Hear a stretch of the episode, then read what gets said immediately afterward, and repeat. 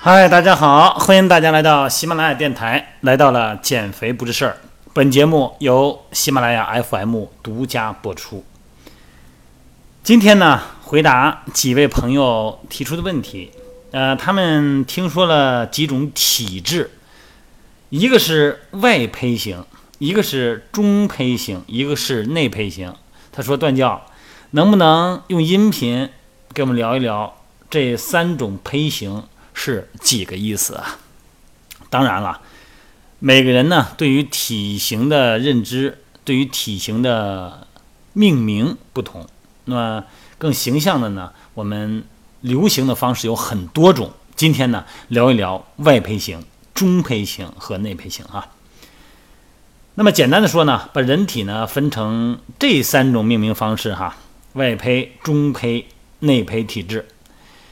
那么怎么区分这三种类型呢？有什么特点呢？它们各自。首先，咱们介绍一下外胚型体质哈。那么咱们可以对照自己的身体情况，哎，咱们看看自己属于哪一种型号哈。那么通常呢，外胚型体质的人呢，都是咱们眼中看上去的那种。比较瘦的人啊，通俗说一点呢，就是身体的重量很轻，皮脂呢比较低啊，属于那种精瘦的人哈。那么大多数外胚型的人呢，四肢呢相对比较细啊，这个肌纤维也比较明显，呃，肩部呢可能瘦，可能比较窄哈。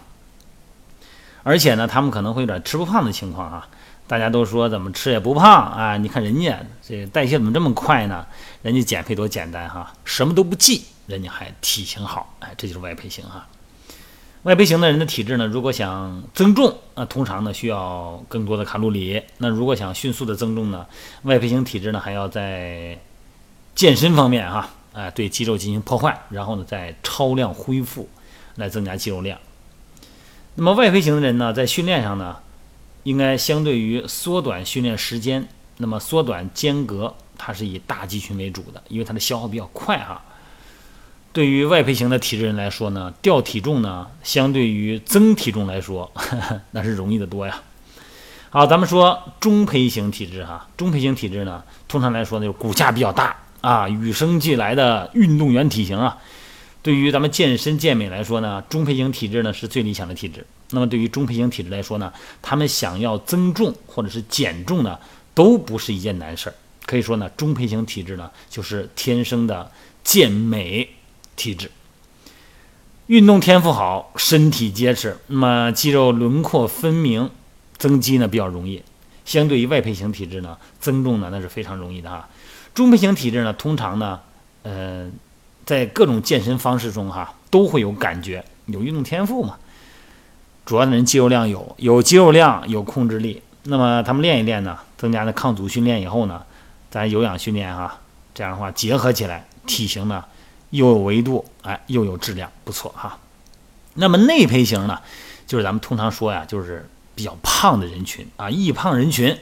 内胚型的这个体质啊，呃，想长胖是容易啊。内胚型体质通常呢，这个躯干啊，比四肢呢都要大一号啊。身体呢，而且比较软，很敦实，看上去哈，减肥不太容易哈，增重容易，新陈代谢呢可能比较慢。肌肉量呢，它就是有啊，它也不明显。那毕竟它有脂肪嘛。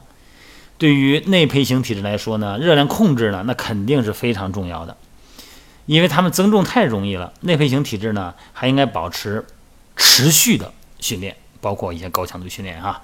而且呢，要注意调整饮食结构，提高蛋白质的比例，降低脂肪和碳水的比例。在了解了咱们基础的体型以后呢，就可以对号入座的啊，了解自己的体型的类型。那么，相对应健身，相对应减肥，咱们不管是属于哪种体质吧，咱们都应该科学的训练，而且呢，饮食结构合理，睡眠充足，再加上持之以恒，短时间内想获取好体型呢，都是不太容易的。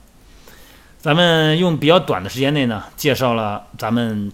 传统啊，大家都会讨论的这三种体质，希望大家呢不要被概念套牢，应发挥我们的想象力，发挥我们的创造力，和健身的朋友呢广泛交流。